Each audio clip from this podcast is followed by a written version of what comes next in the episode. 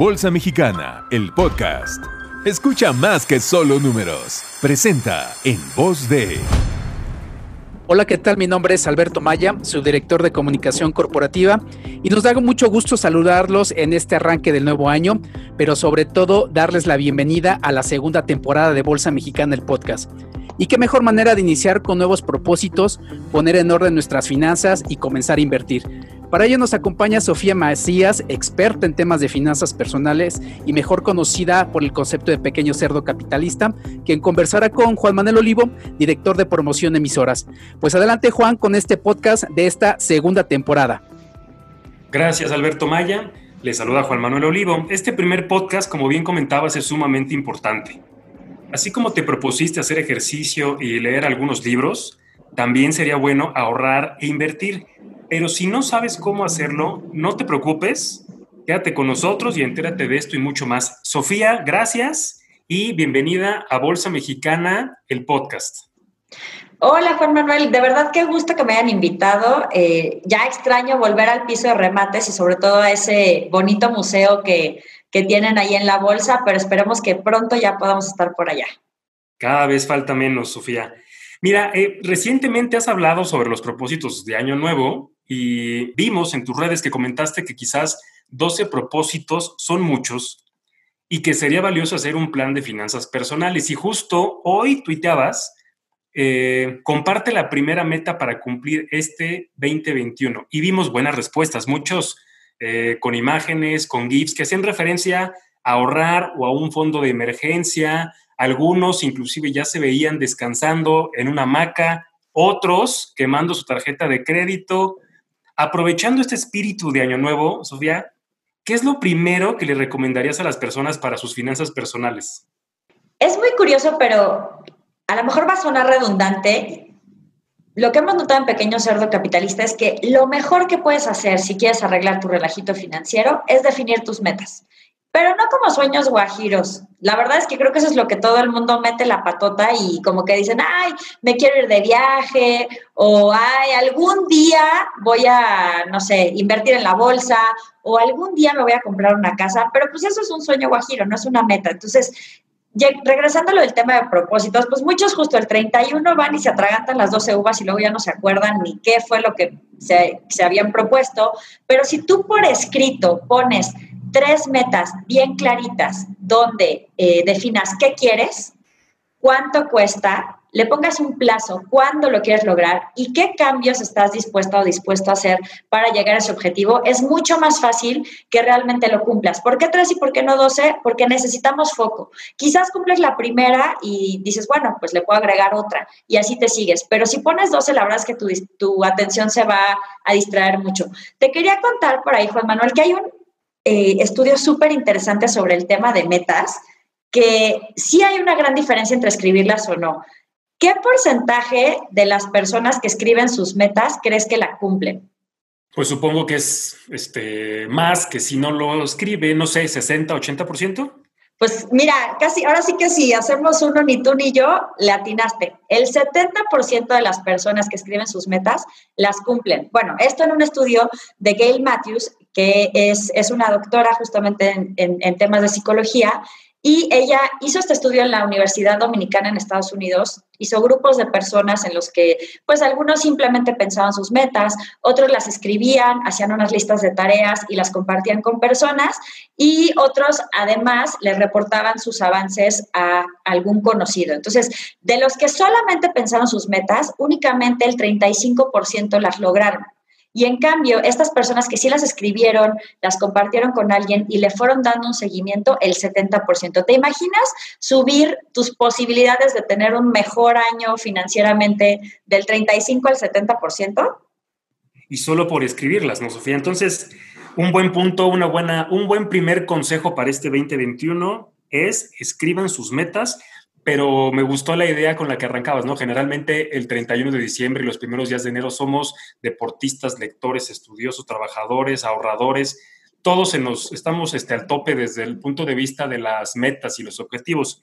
Tu recomendación es escribamos y que sean un poco menos. Y eso creo que tiene mucho que ver con la parte de la mentalidad, ¿no? La, la parte de cómo te relacionas con el dinero. Y recuerdo que en una parte de, tus, de tu libro hablabas justo de esta parte. ¿Cómo te relacionas? ¿Cómo, cómo engrapas, Sofía, la parte mental y esa relación con el dinero? Híjole, es que hay muchas trampas que tenemos contra el tema del ahorro, empezando por el, el conocidísimo dicho que todos somos culpables de haberlo dicho en algún momento de lo bailado nadie me lo quita, ¿no? Entonces tenemos como este tipo de actitud respecto al dinero y todas las cosas que traemos, las cargas, lo que aprendimos. Y también pues esta idea de que, híjole, no, es que ahorrar es de codos o ahorrar es de personas que tienen mucho dinero, que son ricos y ahorrar pues ya cuando me suban el, sueldo o cuando mi negocio despegue o cuando me gane el melate o tenga una novia millonaria que me patrocine, ¿no? O sea, como que siempre estamos postergando y estamos buscando este tipo de, temas de que ya llegará el momento en lugar de, tomar ciertas acciones. No nos damos cuenta que el dinero, por supuesto que es un tema eh, de tener cierto foco o evitar estas ideas nocivas, estas trampas, como por ejemplo, todo el mundo hemos caído también en el tema de cuando hay una, ahorita que viene también la temporada de rebajas, uy, vi algo, estaba ahí en internet o en mis redes sociales y de repente me sale un anuncio de una oferta y uy, lo necesito. A ver, si habías podido vivir hasta este momento sin comprarlo, no lo necesitas, lo quieres. Entonces, si empiezas a hacer esa diferencia entre deseos y necesidades, eh, si haces ciertos truquitos, porque es súper interesante, platicamos en Pequeño Sordo Capitalista en el canal de YouTube con el doctor Eduardo Calixto, que pues es justo su tema es el cerebro, es neurocirujano, y él eh, nos contaba que efectivamente comprar sí nos hace sentirnos más felices porque liberamos dopamina. Pero el problema es que ese efecto de la dopamina solamente dura 48 horas, el gusto te dura 48 horas. Entonces, una vez que baja, te vuelves a sentir igual y vas a volver a comprar para digamos, tener ese pico. Pero si lo ves desde el otro punto de vista, si estás viendo algo que te mueve el corazoncito y la cartera, lo más seguro es que si es simplemente una compra por impulso, si le das 48 horas, se te va a olvidar, se ve el efecto de la dopamina y ya no llegó a, causarte un caos en tu estado de cuenta. ¿no? Entonces creo que esa parte de entender cuáles son las trampas que podemos tener en el ahorro, de empezar a ver las cosas de una forma distinta, por supuesto que nos ayudan con nuestras finanzas personales. Y la deuda no te dura 48 horas, ¿no? Seguramente es así, durará sus buenos meses. 48 meses, ¿no? Yo creo que justo esa es la diferencia. Compras en el gusto te dura 48 horas y la deuda 48 meses o no sabes. De ahí sí depende. Pequeña diferencia. Justo en el libro, mira qué chistoso que lo dices, Juan Manuel, porque justo en el libro ah, había un, un capítulo donde pues platicábamos de una cierta historia de una amiga que Siempre que estaba triste, corría al centro comercial. Siempre que estaba contenta, corría al centro comercial. Digo, esto pre-pandemia, ahorita quizás correría a, todas las tiendas en línea, ¿no? Pero el chiste es que, digamos que siempre trataba de mejorar su estado de ánimo a través de las compras. Pero siendo realistas, el único estado que realmente cambia cuando compras por temas emocionales, cuando no divides, que quizás estás usando la terapia de compras en vez de tener que hablar con un amigo, meditar, ir al psicólogo, rezar, lo que se te dé, bueno, pues entonces el único estado que realmente va a cambiar no es el emocional, sino el de cuenta. Entonces, esa parte creo que si empezamos a hacer esas divisiones, podemos manejar mucho mejor nuestro dinero y a nuestro favor para que nos dejemos de quejar de que nunca nos alcanza para nuestras metas o que no nos alcanza para construir riqueza y pues obviamente una de las fuentes más importantes para construir riqueza es aprender a invertir. Vámonos por ahí, Sofía. Eh, me, gustó mucho el ejemplo que dabas porque es una trampa para el ahorro, ¿no? Es una trampa para el ahorro desde el punto de vista de que estás gastando en cosas que quizás no necesitas. Y es un factor bien importante. De hecho, hay muchos libros de finanzas personales que antes de detallar o describir, enfocarse en los ingresos, parten desde el otro lado de la ecuación. ¿Cómo ahorramos? ¿Cómo controlamos el gasto? ¿Cómo hacemos un presupuesto? para que podamos llegar a hacer esta riqueza que mencionabas hace unos segundos, Sofía. ¿Qué trampas identificas para hacer justo esta riqueza? ¿Qué trampas identificas para invertir? Híjole, pues digamos que el primer problema grave del tema de las inversiones es que las personas creen que uno necesita mucho dinero. Y pues, o sea, como tú sabes, la verdad es que se ha vuelto mucho más sencillo y más barato invertir cada vez. Yo me acuerdo que yo empecé a invertir en mis 20, ahorita ya tengo 36, y eh, cuando yo empecé, digamos que el instrumento con el monto más bajo para poder entrarle era pagares bancarios con 5 mil pesos.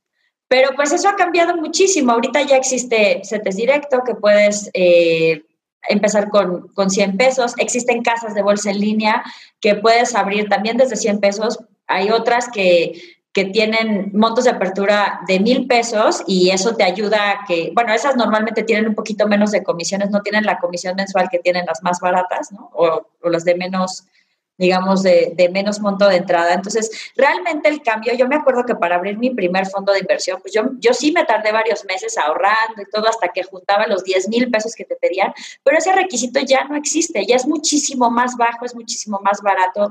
Incluso hay muchos tipos de instrumentos, o sea, puedes eh, comprar desde la acción de una empresa o eh, la deuda de una empresa, es decir, tú le estás prestando dinero a esa empresa a cambio de una tasa de interés, que curiosamente a mí me parece muy, muy chistoso porque igual que muchas personas, yo no sabía que en la bolsa de valores realmente lo que más se compra y se vende no son las acciones de las empresas, sino deuda.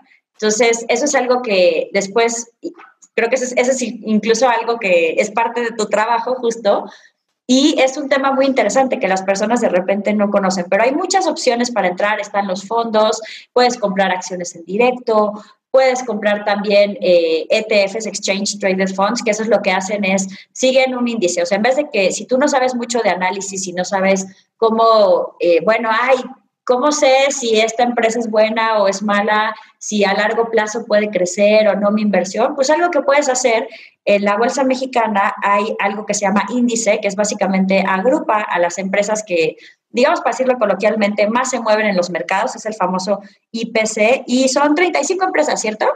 Correcto.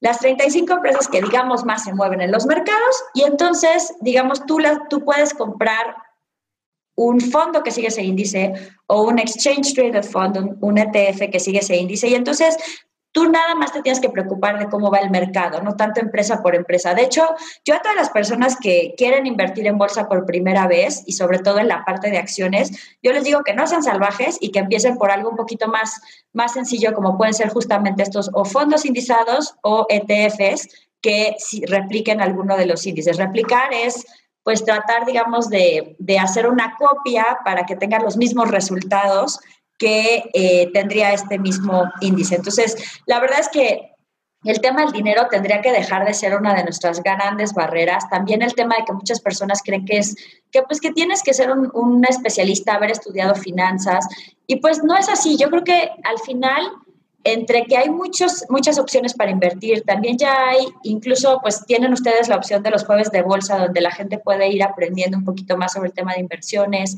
Está el libro de Pequeño Cerdo Capitalista, hay muchas opciones, pero creo que al final algo que importa es regresar a las bases de inversión. A las personas muchas veces como que creemos que las inversiones son el melate, ¿no? O sea, que es como atinarle algo o que es una apuesta, ¿no? Como en Las Vegas, de eh, si todo se lo pongo al negro, todo se lo pongo al rojo, ya voy a ganar. Muchas personas creen que hay como una inversión mágica que siempre va a ir para arriba y eso no existe. O sea, incluso los bienes raíces que muchas personas tienen este mito de que siempre ganan, pues hay periodos en los mercados en los que, pues si cierta zona ya no está tan de moda o construyen ciertas cosas o hay un tema de inseguridad, puede bajar de valor. El mismo oro, pues en las crisis eh, sube mucho valor porque es el activo del miedo, pero cuando las economías están creciendo normalmente baja, las acciones igual suben y bajan, etcétera, ¿no? Entonces, creo que sí hay que tener muy claro el, ciertos principios y si estás de acuerdo, a mí me gustaría compartirte seis consejos que creo que en Pequeño Cerdo Capitalista nos han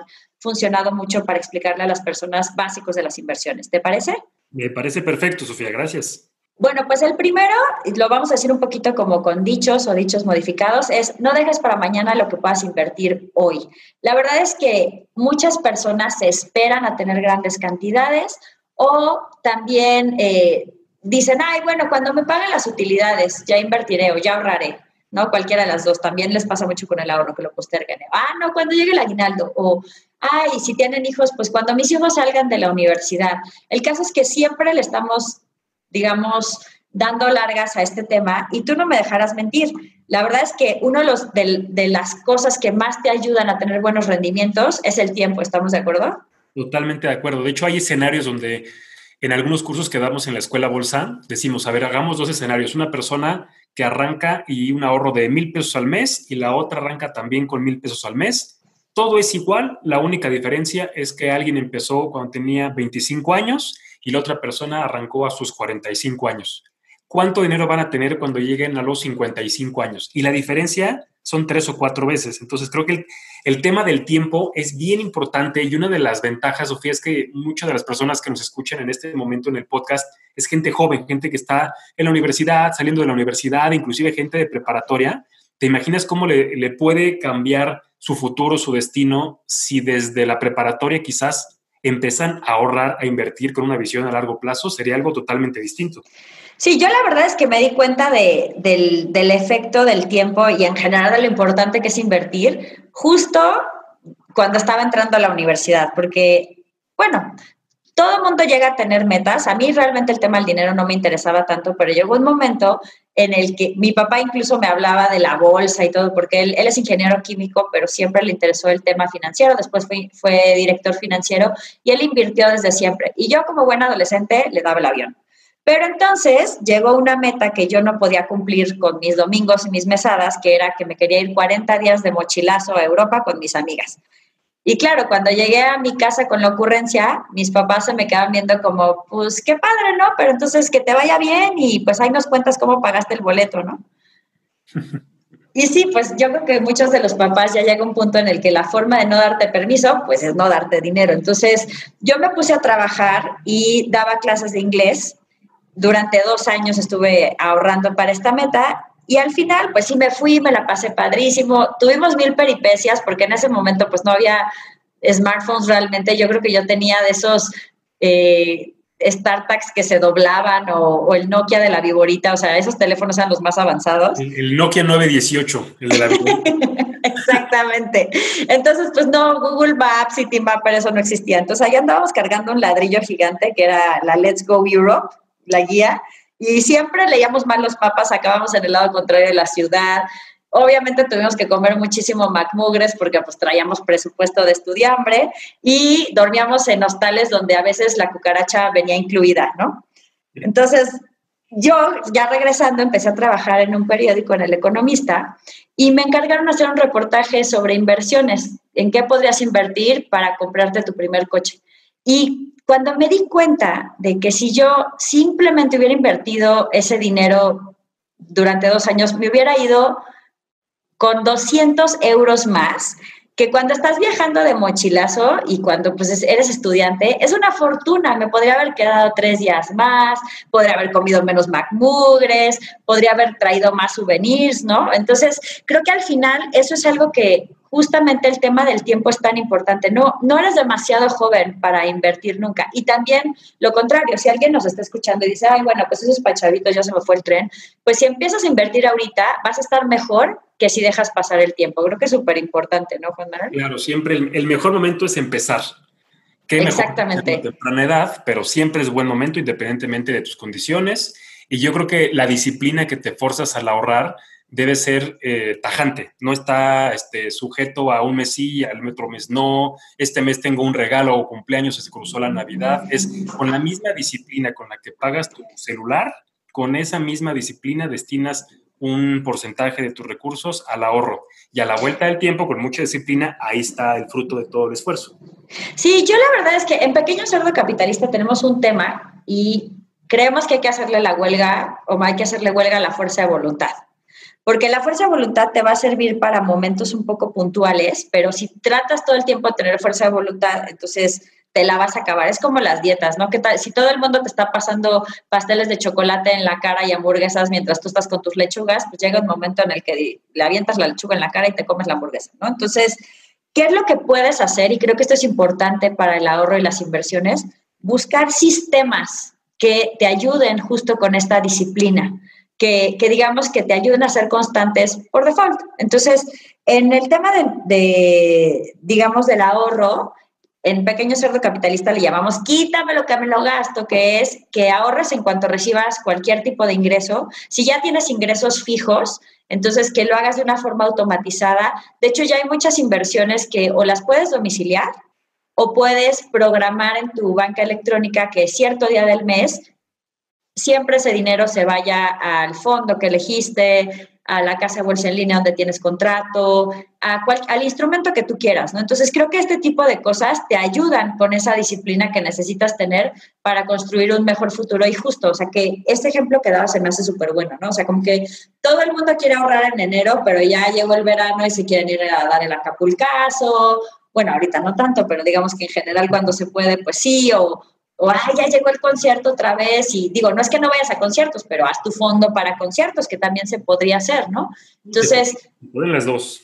Exacto, o sea, como que creo que al final es un balance entre disfrutar y saber cuáles son tus verdaderas prioridades ahorita o las cosas en las que sí quieres gastar y no hipotecar tu futuro, o sea, dejarle algo a tu yo del futuro. Pero bueno, siguiendo con los, con los consejos o con, con, el tema de cómo podemos entender más fácil las inversiones, el segundo sería un dicho que tú me vas a ayudar a completar. En México decimos, el que no arriesga... No gana. Exactamente, y creo que esa es la mejor forma de explicar este tema. La gran diferencia entre el ahorro y la inversión es este escaloncito que es el riesgo. Cuando tú inviertes, no estás 100% seguro de que el resultado va a ser o de cuánto vas a ganar al final. Incluso los instrumentos eh, de deuda, como podrían ser la deuda del gobierno o las deudas de empresas, ¿no? Que aunque sean muy sólidas, muy seguras, pues siempre hay un porcentaje, aunque sea muy mínimo, de que las cosas salgan diferente a como tú las habías esperado. Entonces, justamente el riesgo y el rendimiento siempre van de la manita. O sea, como que todo el mundo quisiera una inversión súper segura, que te dé una carretilla de dinero y que además casi casi puedas sacar el dinero diario, ¿no? Y eso la verdad es que o es una carta Santa Claus o es una estafa, porque todas las inversiones, por pequeño que sea, tienen un riesgo. Pero también el riesgo y las ganancias están de la mano. Si tú quieres grandes ganancias, tienes que correr más riesgos. Y si tú quieres tu dinero súper seguro, te tienes que hacer la idea de que tus ganancias van a ser más pequeñas. Entonces, básicamente es una elección. ¿Qué estás buscando? ¿Más ganancias o más seguridad? Y en bolsa, Sofía, hay instrumentos que van justo acorde a este nivel de riesgo-rendimiento, ¿no? Por ejemplo, vamos a hacer un ejemplo muy sencillo con em, las empresas que cotizan en bolsa con acciones.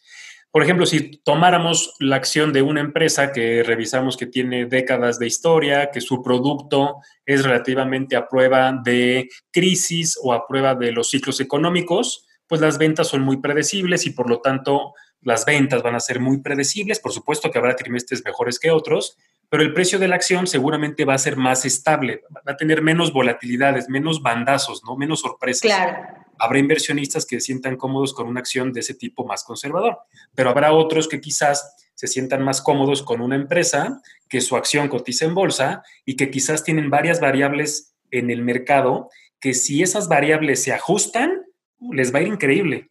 Y, pero evidentemente hay un riesgo mayor. Entonces hay inversionistas más conservadores, hay otros menos conservadores, pero coincido contigo, la parte del rendimiento va de la mano con el nivel de ese riesgo.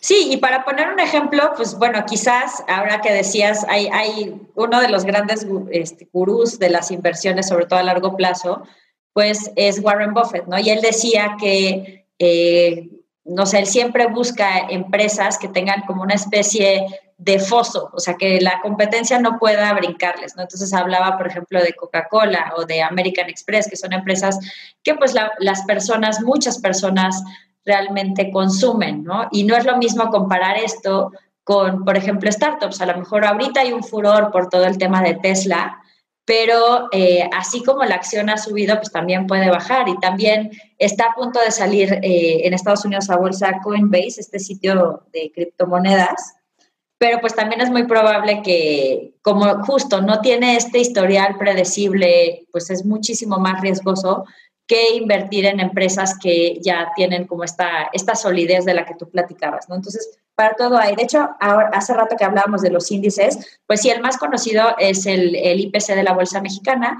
pero también hay otros índices distintos, ¿no? Están, por ejemplo, los de mediana capitalización, los de, eh, ¿cómo se llaman? Los, los small cap, ¿cómo se diría en español? Pues igual pequeña capitalización que son empresas como de diferentes tipos, ¿no? Entonces está, está interesante justo eh, que siempre tengas en mente esta formulita y también que entiendas el siguiente principio, que también es un dicho. Ni todo el amor, Ni, todo, el dinero. Exactamente. Entonces, esto nos habla de un principio muy importante que quizás todos lo han escuchado, que es no poner todos los huevos en la misma canasta, o es decir, diversificar, porque no va a haber una sola inversión que sea perfecta para absolutamente todas las metas. Si tú tienes una meta de corto plazo, es muy probable que necesitas algo que se mueva menos. Volvemos al tema del riesgo. Pero si tienes una meta de muy largo plazo, pues ahí sí la bolsa, por ejemplo, o de mediano plazo puede ser interesante porque a mediano plazo puedes ganar más con esa inversión y tienes chance de que pues, si de repente algo pasa, te recuperes. También pasa mucho que, que, las personas, no sé, se ponen los activos de moda, ahorita que en enero superó los 40 mil dólares Bitcoin, pues todo el mundo se quería meter a Bitcoin. Pero imagínate si vas a poner ahí el dinero para el próximo semestre de tu universidad, pues igual y no te inscribes, ¿no? Sí, sería muy, muy, muy riesgoso y aparte es un activo muy volátil que habrá perfil de inversionistas que se sientan cómodos con invirtiendo en Bitcoin, pero deben tener estómago para ganar y estómago para perder, porque de un día para otro cae 15% o más y al día siguiente recupera. Y esa burbuja hace tres años fue una historia muy parecida. Nadie sabe qué va a pasar en el futuro. Sí, que eso también nos, eh, digamos que eso también es un principio físico y de las inversiones. Todo lo que sube eventualmente tiene que caer. Entonces, la gravedad aplica para los mercados, para las personas y todo. Entonces, obviamente siempre la, la, peor idea es comprar cuando algo, cuando empiezas a escuchar en las noticias que algo está en máximos o sube, sube, sube, sube, pues ya, ya, se te, ya se te pasó el tren, o sea, no te desesperes, va a haber otra oportunidad, siempre va a haber otra oportunidad. Pero cuando lo hacemos solo porque escuchamos que algo está subiendo, pues lo más seguro es que acabemos perdiendo, ¿no? Y bueno, algo que es interesante es que en el cuarto consejo es nada es para siempre, ni siquiera el portafolio que construiste cuando empezaste a invertir. Yo creo que yo, si tú estás muy, muy chavo, la verdad es que muchas personas te recomiendan meterte en cosas de más riesgo y sobre todo en el caso de bolsa, pues meterle una proporción más grande a tus inversiones, porque pues tienes mucho más chance, mucho más tiempo para generar esos rendimientos. Pero si algo cambia en tu vida, sí vale la pena echarle un ojo a tu estrategia. Puede ser que pues cuando tú eras soltero y sin compromisos, eh, fueras más agresivo y quizás si empiezas a decidir tener una familia, ahí cambia la cosa, ¿no crees? Sí, y otra regla, ahorita que platicabas el tema de la edad, Sofía, es, por ejemplo, en, alguno de los, de los libros que estaban en Estados Unidos, recuerdo haber leído que decía, tu edad, una propuesta, es que sea el porcentaje de tu portafolio que esté en renta fija. Por lo tanto, el remanente, que sea lo que tengas en renta variable. Si tienes 20 años, bueno, pues una idea, una propuesta inicial puede ser que sea 80% en renta variable, es decir, acciones o cosas, inversiones que tengan un poquito más de riesgo, esperando, como decías, un poco más de rendimiento. Y lo demás, el 20% en instrumentos de renta fija, que te puede dar ese, ese flujo constante y la liquidez para que en cualquier momento que necesites tu dinero tengas un porcentaje que puedas tomar. Sí, la verdad es que creo que al final mm, a veces no nos no nos damos cuenta que dentro de un portafolio necesitas cubrir varias necesidades. Una, por supuesto, es tener dinero disponible, otra puede ser generar rendimientos, pero pues de pronto estas, estas reglas o estas propuestas pueden ser interesantes para darte una orientación y, y que realmente hagas mejores elecciones. Totalmente de acuerdo. El quinto consejo sería no comas ansias, como nos decían las abuelitas, porque la verdad es que las inversiones sí requieren un tema de paciencia. Yo creo que hay una diferencia importante que hacer y y de pronto las personas confunden el tema de la inversión con los ingresos. Para que tú vivas de las inversiones, vivas ya tal cual, creo que hay dos caminos. O te dedicas profesionalmente, es decir, tú te dedicas a comprar y vender acciones o deuda o el activo que tú quieras en los mercados, o tienes que tener un capital suficientemente grande para que los, los, puros intereses o los rendimientos te den para vivir de él. Entonces, la, la, función real de las inversiones, cuando no estamos hablando de, de, un trabajo, es más crecer tu riqueza, es más generarte para un futuro un poco más lejano. Entonces, no va a haber una inversión que la puedas duplicar en un año con seguridad, al menos, eh, no va a haber una inversión que, que, de verdad te hagas millonario con poquísimo dinero en unos cuantos meses, pero lo que sí va a pasar es que si tú eres constante, empiezas a invertir con lo que tengas, porque ya dijimos que desde 100 pesos lo puedes hacer, y lo haces de una forma disciplinada, realmente, pues tienes más claras cuáles son tus objetivos. O sea, yo siempre les digo que la estrategia de inversión siempre tiene cuatro pasos. Una es meta, luego plazo, luego riesgo y luego rendimiento. Entonces, primero tienes que tener muy claro para qué voy a utilizar ese dinero, cuál es mi objetivo con ese dinero. Después, a cuánto tiempo lo puedo invertir, cuánto tiempo lo puedo dejar trabajando, porque el plazo es lo que te va a dar qué nivel de riesgo tienes que correr. O sea, si es un plazo muy, muy corto, pues necesitas que, eh, sea algo súper estable, con muy poco riesgo, porque si no, pues imagínate, si era tu dinero para las vacaciones dentro de tres meses, en vez de hotel de cinco estrellas, va a ser tienda de campaña con cielo estrellado. El otro día vi en, en un post en una red social y decía justo algo parecido a esto, Sofía. Decía, ¿qué porcentaje? Tú compras un activo, compramos una acción, por ejemplo, y hacía referencia a las bolsas de Estados Unidos. Y te decía, en un año, X porcentaje del portafolio de acciones bajó su valor, perderían dinero en un año. Si lo mantuvieras cinco años, ¿qué porcentaje? Si lo mantuvieras 10, ¿qué porcentaje? 20, ¿qué porcentaje?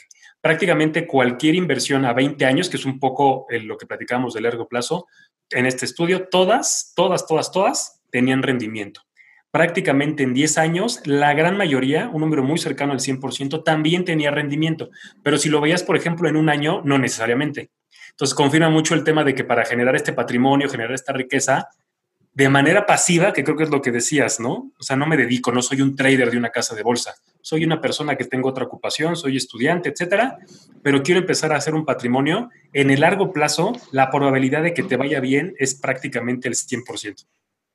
Wow, no, y ese, y ese es el tema, o sea, como que de pronto comemos ansias, como dicen las abuelitas, en vez de dejar que las cosas trabajen. Entonces, acuérdense muy bien de eso, o sea, si, si tú le das tiempo a las inversiones y si tú eres paciente, al final, pues la posibilidad de que, de que generes pues, puede ser así de alta, ¿no? Entonces, creo que eso es importante. Y el último eh, consejo, o más bien el último dicho, creo que ahí tú me vas a ayudar haciendo, contándoles un poco de los ejemplos de lo que ha pasado en, las crisis anteriores y también en este mismo año, bueno, más bien en el 2020 fue un ejemplo perfecto, pero es, no hay mal que dure 100 años ni mercado que no rebote. Exactamente. Sí, la realidad es que, por ejemplo, si vemos las crisis, a mí me, gustaba mucho platicar cómo hasta parecía que estaban este, en calendario, ¿no? Las crisis, al menos en nuestro país, por ejemplo, me voy a ir un poquito a la, prehistoria, ¿no?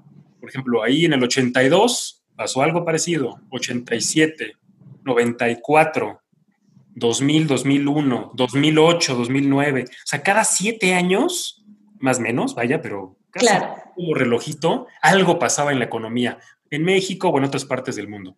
Y son estos ciclos económicos. La propia economía tiene estos momentos donde las empresas, las ventas, los gobiernos tienen una época de expansión, cualquier producto le pasa igual y después tienes una contracción. Seguramente lo que vimos este, el año pasado, por ahí de marzo, abril, pues fue justo esta contracción, ¿no? Ahora se etiquetó por el COVID, pero pues cada cierto tiempo, antes se llamaban los créditos hipotecarios o prime en Estados Unidos. En 2008. 2008, claro, y van pasando estos fenómenos, pero imagínate qué, qué buena inversión hubiera sido haber invertido en el 2020, quizás por abril, ¿no? Hoy en día te aseguro que cualquier inversión le ha ido muy bien comparado con esa referencia.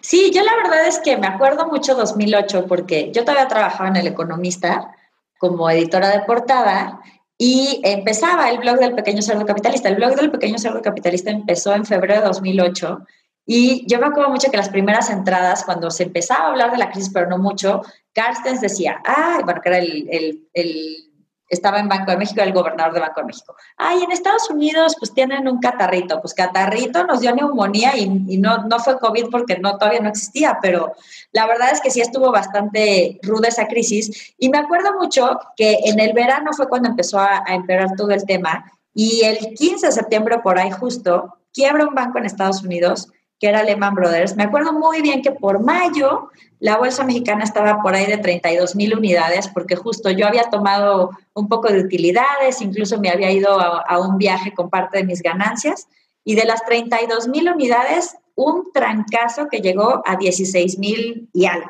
¿no? Entonces, al principio yo estaba súper apanicada, también la chava que me asesoraba con mis fondos, pues estaba eh, preocupada casi casi de que salgamos corriendo, salgamos corriendo, y entonces después tuvo un rebote a 19 mil unidades y, empezó a subir como a 20 mil, y yo dije, no, no, no, yo voy a comprar. Y hablé y compré. Y me acuerdo que mi, que mi asesora me decía, no, pero es que todo está fatal. No dije, mira, ¿sabes qué? Lo voy a comprar y me voy a olvidar los próximos dos años. Y bueno, la bolsa, obviamente, ahorita con todo el tema de la pandemia ha cambiado, pero llegó a estar en las 50 mil unidades. Entonces, imagínense todo el crecimiento de 19 mil a 50 mil. Yo sé que tarda tiempo, etcétera, pero la verdad es que si, si tú aprovechas los momentos de crisis y los ves como las verdaderas baratas y en ese momento inviertes, es muy difícil porque todo el mundo tiene nervio en ese momento, pero como diría Warren Buffett, cuando otros eh, están nerviosos, uno tiene que ser codicioso y cuando los otros son codiciosos, uno tiene que ser cauteloso. Entonces, creo que sí es, es interesante cómo estas crisis, cuando alguien dice que las crisis pueden ser oportunidades, en el mercado bursátil es muy claro. Totalmente de acuerdo, Sofía, totalmente de acuerdo. Pues yo te agradezco mucho estos seis consejos y te agradezco mucho el tiempo que nos dedicaste en este podcast, Sofía. La realidad es que siempre es muy grato platicar y seguirte en las redes porque lo haces con mucha frescura, lo haces en un lenguaje que seguramente las personas que nos van a escuchar lo van a entender y lo van a disfrutar, o al menos yo lo disfruté. Te agradezco. Muchas gracias. Te mando un fuerte abrazo, espero que pronto nos podamos ver. ¿Y quieres dar algún comentario de manera de cierre? Pues la verdad es que algo que ha sido muy padre en Pequeño Cerdo Capitalista, que este año cumple 10 años ahí en, en marzo la salida del libro, es que sí he visto cómo las personas cambia totalmente su vida cuando deciden ahorrar y cuando deciden invertir. Muchas veces creemos que ahorrar nos limita, porque pues bueno, no nos queremos reducir en estos pequeños placeres y gustitos, pero la verdad es que cuando lo empiezas a hacer un hábito y lo haces de una forma equilibrada, o sea, no necesariamente privándote de todo, el ahorro y por supuesto la inversión te dan mayores posibilidades, porque quizás metas que son más grandes, como te contaba de lo del viaje, o quizás tú te quieres ir de maestría, o quizás tú que nos estás escuchando, pues quieres eh, comprar tu primer departamento, o no sé, o sea, puedes tener una meta para la que hoy no te alcance.